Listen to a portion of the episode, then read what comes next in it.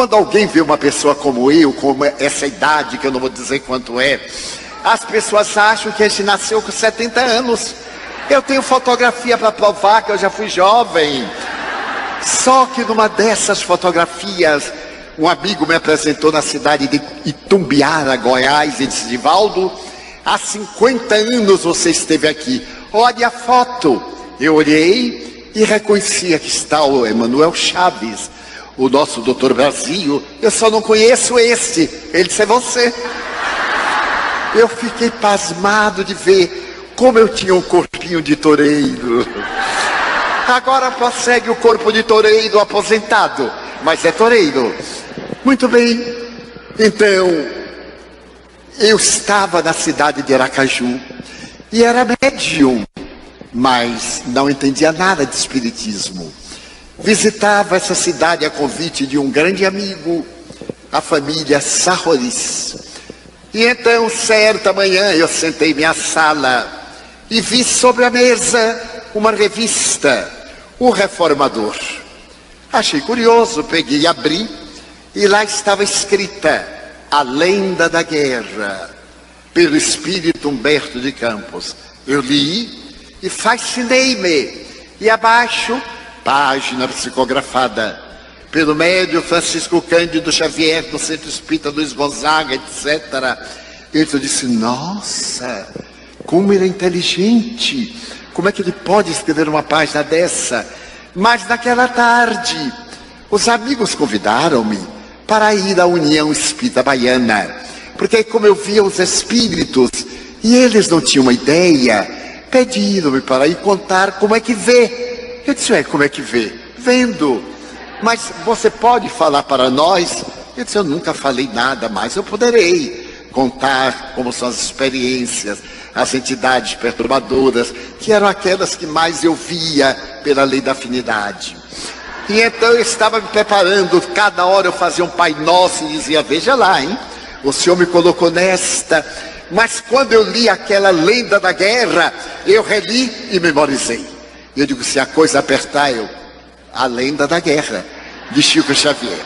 Quando chegamos, a reunião era presidida pelo venerando José Martins Peralva Sobrinho, que foi presidente da União Espírita Mineira. Éramos 27 pessoas. E então Peralva deu uma palavra, eu levantei-me e fiz o discurso convencional. Excelentíssimas senhoras, excelentíssimos senhores, e não sei o que.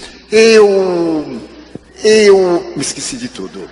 Eu eu vou contar a lenda da guerra do espírito Humberto de Campos, psicografada pelo médium Francisco Cândido Xavier. Aí eu sorri e esqueci da lenda da guerra. Olhei para o povo, mas deu aquela angústia. Eu digo, olha, eu ia contar, mas não me lembro. Então me desculpe. Sentei-me trêmulo, suarento, quando eu vi entrar um cavalheiro de baixa estatura, a cabeça um pouco deformada, óculos grossos, veio andando, chegou junto de mim e disse-me: Eu sou o autor da lenda. Levanta-te e fala. Eu falarei por ti pela tua boca, de pé, porque todo aquele que pretende servir a Jesus deve estar de pé. E eu levantei e Um momentinho que o Espírito chegou. E então eu falei, mas eu falava e dizia: Meu Deus, como eu sou inteligente, olha que coisa. E falava, falei 40 minutos. Então bateram aquelas palmas de caridade. Eu me sentei e Martins Peralva perguntou: Divaldo, você falaria de novo amanhã? Era tão fácil. Vinha o Espírito.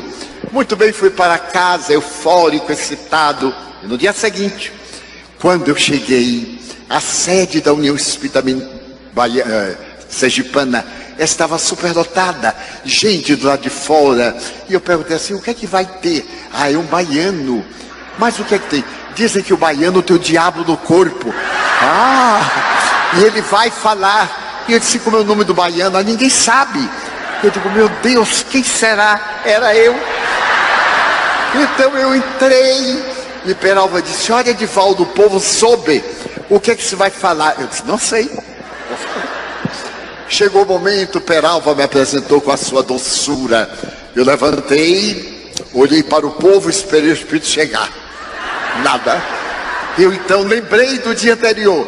Eu digo, excelentíssimas senhoras, excelentíssimos senhores, eu vou contar a lenda da guerra do espírito Humberto de Campos, através da mediunidade de Francisco Cândido Xavier. Esqueci de novo. Aí me deu aquela angústia e eu me confessei: não vou falar nada. Eu nunca falei coisa nenhuma, contei o incidente do dia anterior e agora o espírito não chegava. Aí eu me sentei. Quando eu me sentei, eu ouvi uma voz dizer: Vou dar-te a primeira orientação, que se chama responsabilidade. Tu és leviano. Como aceitas falar de uma coisa que não sabes? Eu disse, meu irmão, fale, pelo amor de Deus. Brigue depois, mas fale agora. Ele disse, levante-se. Eu disse, o Espírito chegou. Levantei. E aí fiz uma palestra com a mitologia grega. Ele começou com a história de Sísifo, quando Zeus manda buscar Sísifo, que era o rei de Corinto. Eu não sabia de nada, mas achava as palavras lindas. E fui dizer, quando eu terminei, bateram palma de mesmo. Eu me sentei e o Espírito me disse: E não contes mais comigo. Vais escrever uma carta ao médio Francisco Cândido Xavier, pedindo orientação. Eu disse, mas eu não sei quem é. Ele disse, eu vou te dar os dados para Pedro Leopoldo. Eu cheguei a casa e fiz aquelas cartas boçais, ignorantes.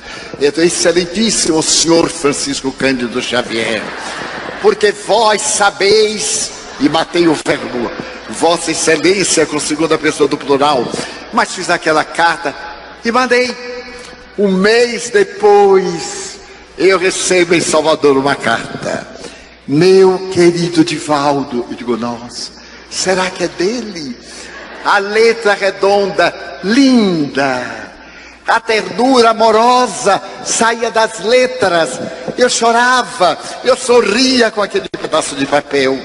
O nosso Humberto falou-me de ti, disse-me que tu és muito jovem, que ainda não tens 20 anos. Ele me pediu que te, que te orientasse, mas quem sou eu, Divaldo? Meu nome é curioso, eu me chamo Francisco. Se tirar o Fran, fica o Cisco. Mas eu fiquei tão curioso te conhecer, porque Humberto me falou de ti, que eu pedi a Emmanuel para visitar-te. Tudo para mim é novidade, né? Eu disse, visitar-me. E então Emmanuel levou-me. E eu vi o teu quarto na parede. Eu vi uma fotografia do espírito, José Petitinga. E tu estavas orando. E eu quero pedir-te licença na minha pobreza, na minha humildade. Eu sou muito pobre. Eu quero pedir-te licença para que sejas meu amigo e manda-me uma fotografia tua. Eu tremia, mas eu tremia como varas verdes. Como é que esse homem pode, meu Deus? Ele é um homem ou um Deus? E aí eu li umas 30 vezes. Passei a noite lendo e digo, não é possível, estou no delírio. No dia seguinte eu fui trabalhar muito pálido. O meu chefe perguntou, o que é que você tem? Eu disse, um delírio. Eu tive uma fantasia que o médio Chico Xavier me escreveu. O meu chefe disse, hum, quem és tu? Eu digo, sei lá, mas ele escreveu. E daí por diante começamos a escrever-nos. E no dia 8 de março de 1948, a família Sarroris, José Martins, Peralva Sobrinho, haviam se transferido para Belo Horizonte. E foram morar no bairro Inapiários. Era o primeiro conjunto popular do Instituto do IAPI. E quando eu cheguei era uma terça-feira, então todos estavam eufóricos. E o Peralva disse: Divaldo, sabes quem vem a Belo Horizonte? Chico Xavier. Eu digo: não pode, vem. Ele é muito amigo de uma família, a família Cavalcante. E às cinco horas ele vem. Você vai? Eu digo: já vou agora, para poder não perder aonde é. Rua Bahia 330, Foto Minas. Eu tinha a cabeça um pouquinho uma boa, uma boa memória. Às 16 horas estávamos na porta do Foto Minas, dirigido pela viúva pernambucana Dona Lucila Cavalcante, mãe de Carlos e Dorothy Cavalcante. E estávamos ali animados quando para o automóvel. Eu estava em tempo de desencarnar e salta aquela coisa, não era gente, aquele ser angélico. Ele era gordinho, e gente, gordinho é uma graça. Com uma boina de veludo azul marinho. Ele saltou, jeitoso, e fez uma roda. Ele foi: Olá, Fulano. Olá, Beltrano. Uai, Divaldo. Eu quase desmaiei.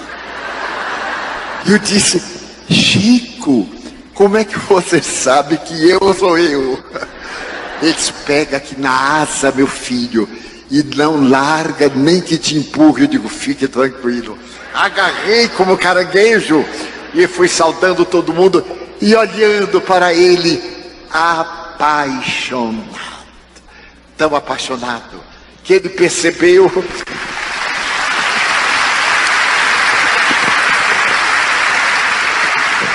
e me ofereceu aquela túnica azul marinho que eu guardo no relicário e disse: Ah, Divaldo, eu estou aqui para nós conversarmos. Estava Arnaldo Rocha, Peralva, Ederlindo Sarruris, Enio, a família Cavalcante. E o Chico começou a conversar. Eram cinco horas da tarde. Já eram três horas da manhã. E ninguém notou. Eu não senti fome, não senti nenhuma função biológica. Olhando aquele Deus em letra minúscula, que falava da minha alma, sem nunca me ter visto. Eu disse: encontrei a felicidade. E quando se despediu, sexta-feira, meu filho, dê um pulinho em Leopoldo. Você vai, eu digo, se achar alguém que me leve.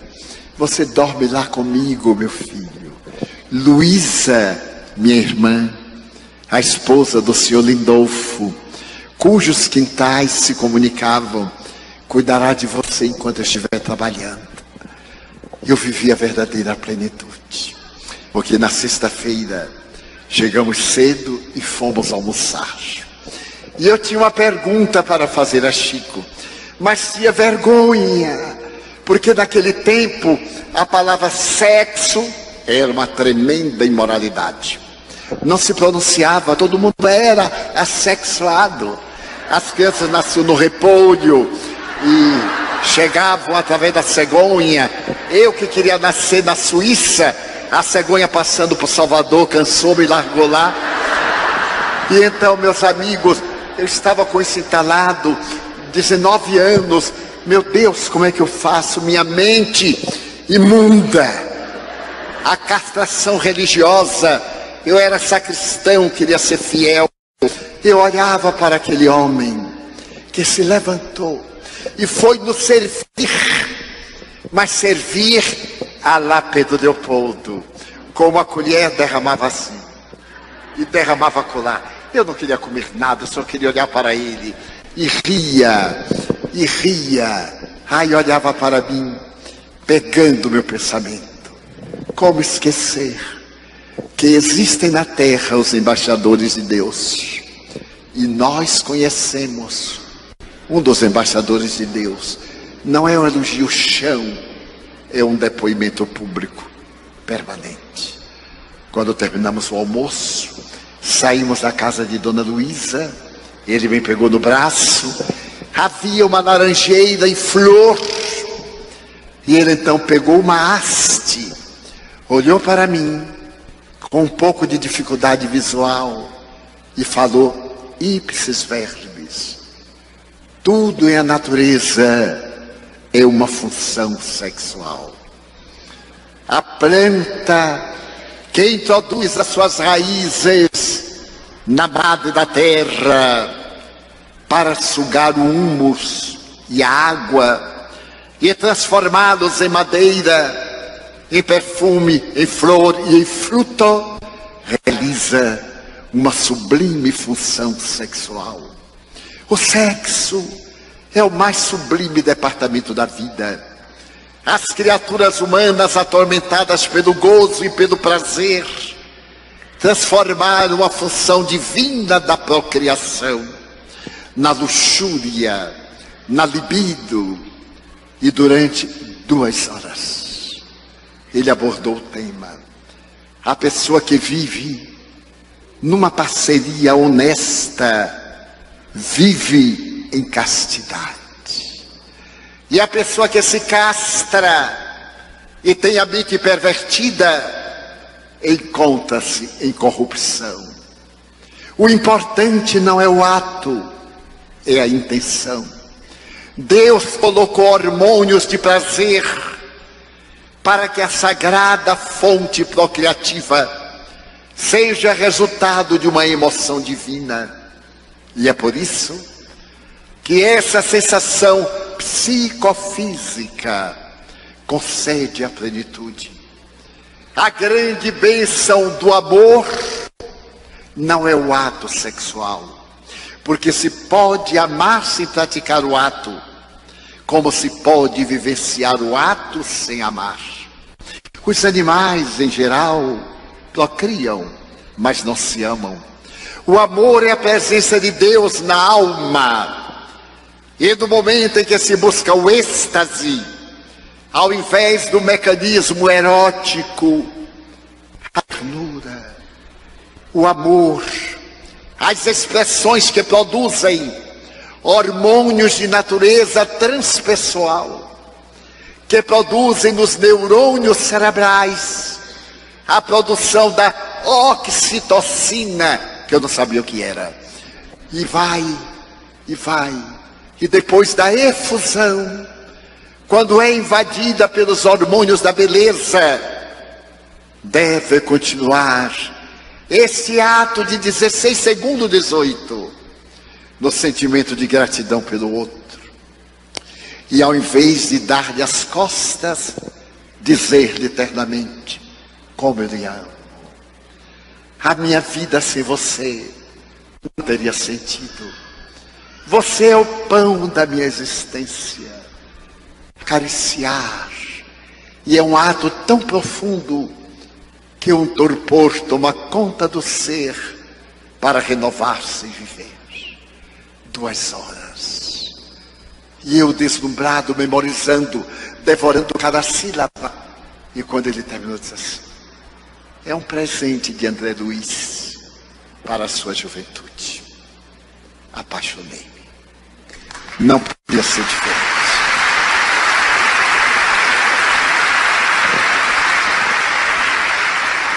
Desde aquele momento, nesse homem luz, eu vi a representação máxima de Jesus. Ele era Francisco de Assis. Não vou medir, porque é um erro. Mas eu encontrei São Francisco naquele sapato folgado sem meias naquela roupa desengonçada e bela. Como é belo Chico Xavier. Não da beleza perecível, como nos apaixonávamos por ele. A doçura da sua voz. Mais tarde, quando eu entendi os arquétipos junguianos, eu encontrei nesse homem luminoso, nessa individuação o protótipo de Jesus. Não saberia dizer se a ânima era maior do que o ânimos, porque no mesmo momento que ele era a mãe do desgraçado, ele era o pai educador. Dizem que ele não dava não, não era necessário, porque a sua anuência não era concordância com o erro, nem com o crime, nem com a vulgaridade. Então eu aprendi a amar Jesus, amando Chico Xavier.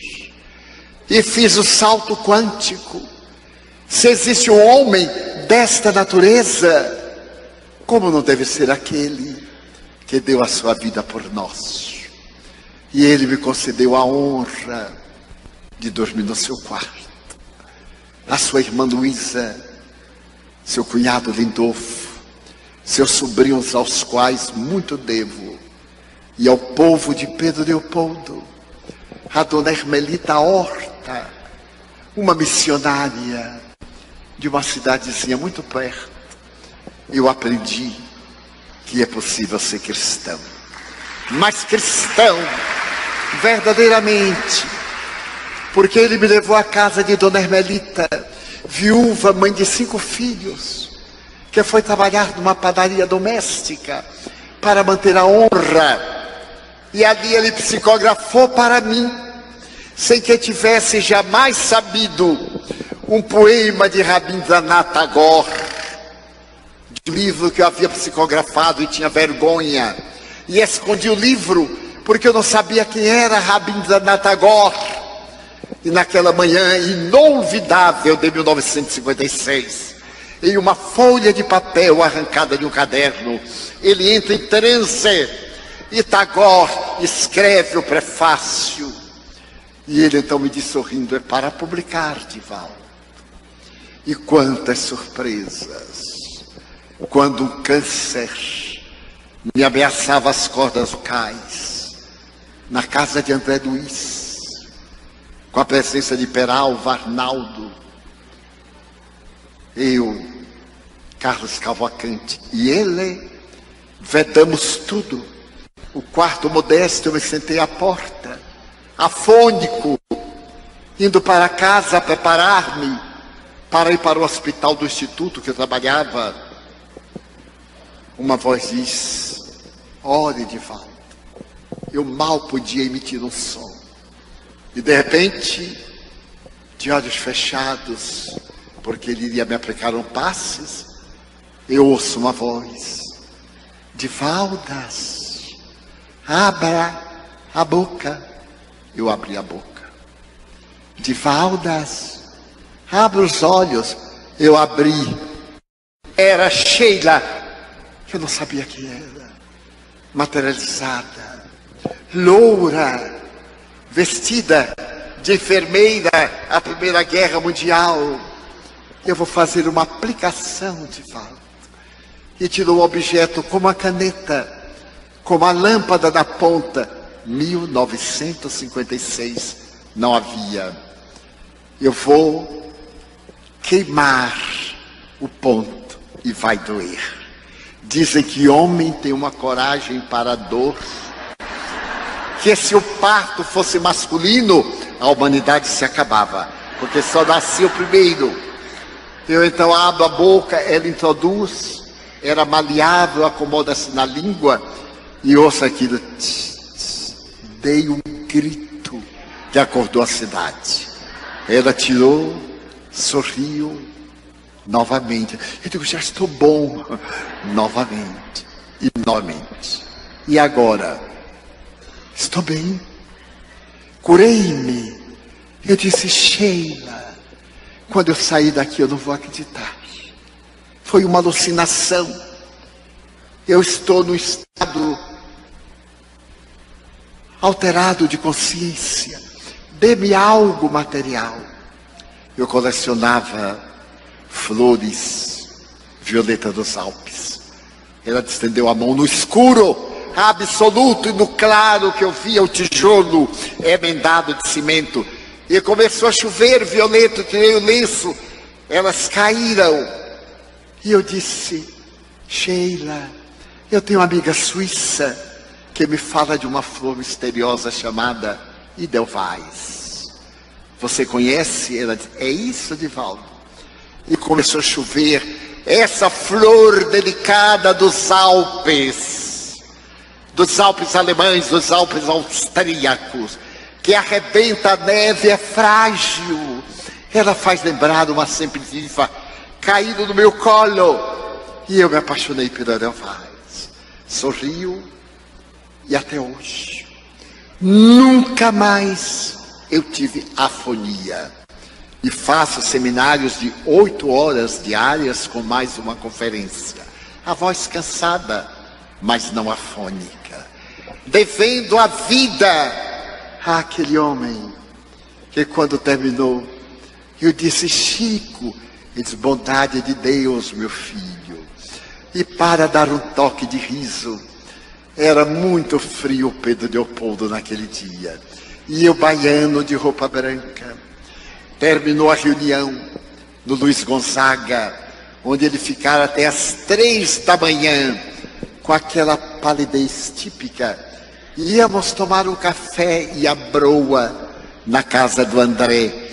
Quando eu senti o primeiro perfume, eu digo, nossa, que perfume de rosa, Chico. Ele disse, é, meu filho, Pedro Leopoldo tem muitas rosas. E daí a pouco um perfume de cravo, eu, Chico, ah, é. Esta rua tem muitos cravos. Eu digo, nossa. E daí a pouco eu me virei, saía dele. Eu digo, Chico, eu sou muito espontâneo. Está saindo de você. Ele dobrou o paletó. Não, meu filho. Se saísse de mim era Detefon. A mediunidade olorífera. Então, recordando hoje Há três dias que eu não durmo, recordando esse anjo.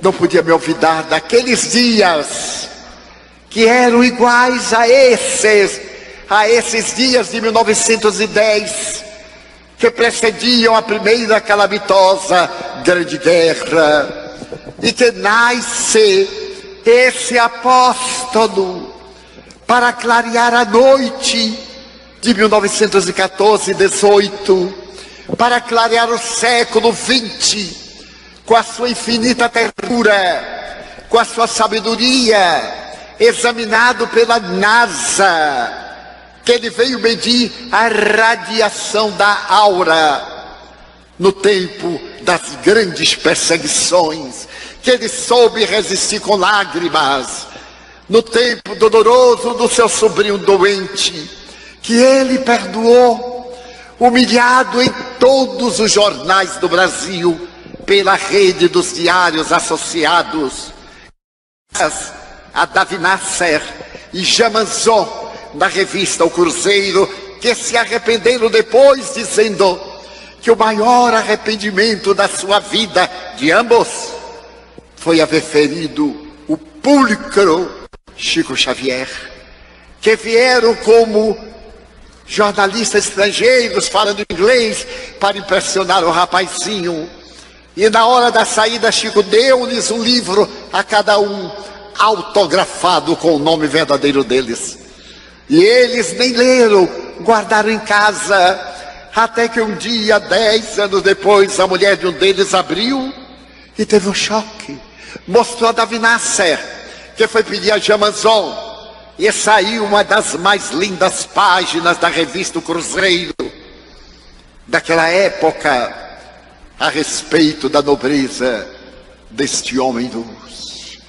Então ele veio nesse período em que o Brasil, coração do mundo que é, pátria do Evangelho que está sendo, ninguém se iluda.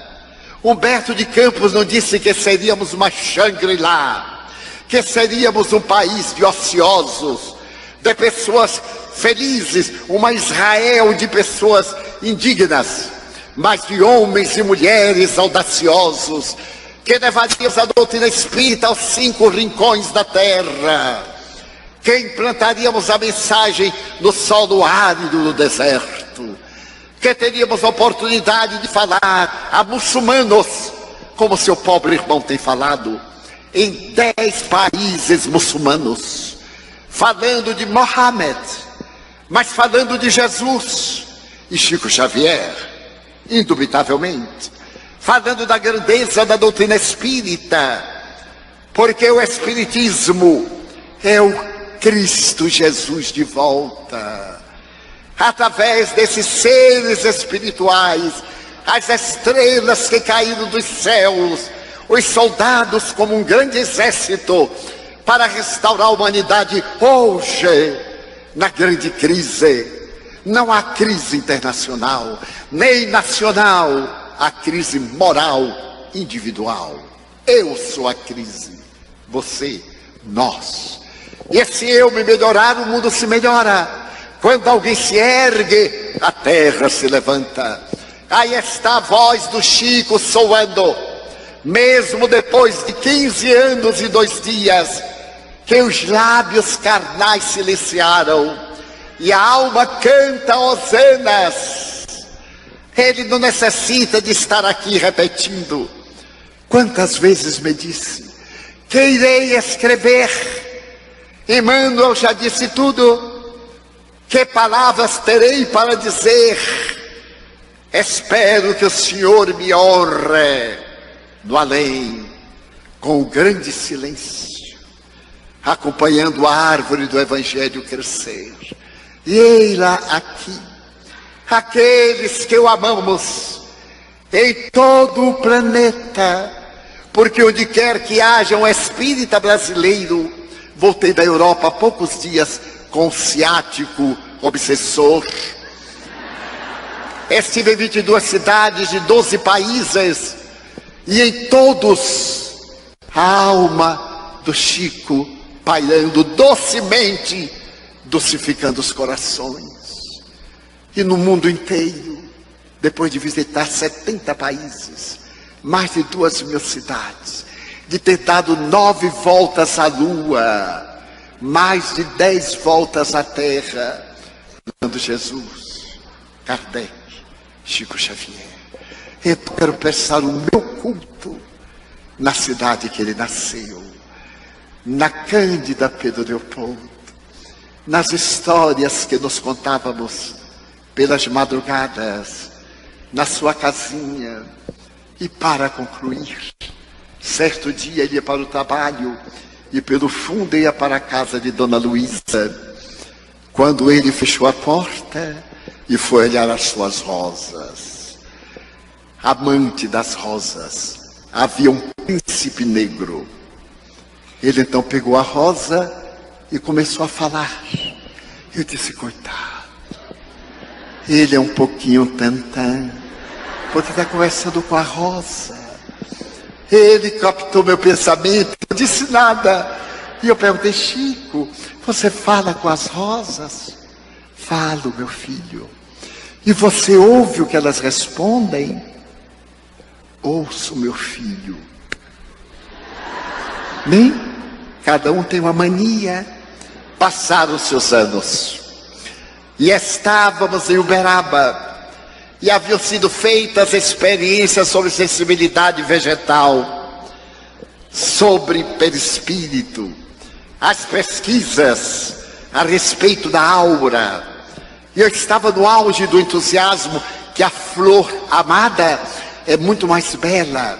As casas onde existe o amor, as plantas são mais vivas, que elas se comunicam, que elas dão mensagens.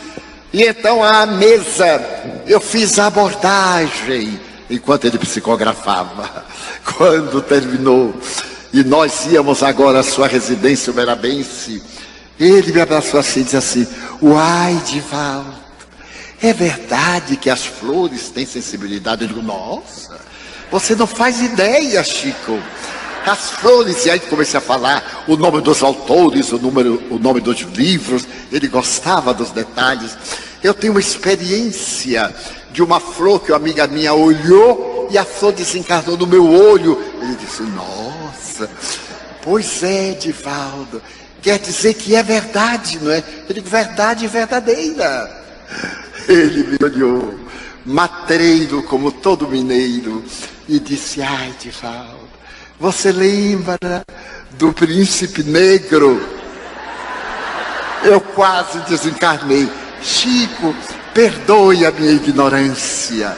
Não, meu filho, não era ignorância, não. Era inteligência oculta. Eu digo assim, Chico, pelo amor de Deus, me diga, você mente? Não. Eu postergo a hora da verdade. Existirá alguém assim? Então aqueles eram dias de Otaviano Esses são dias de Jesus.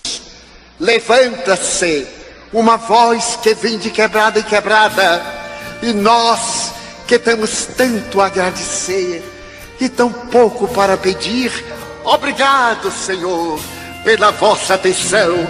Muito obrigado, senhores.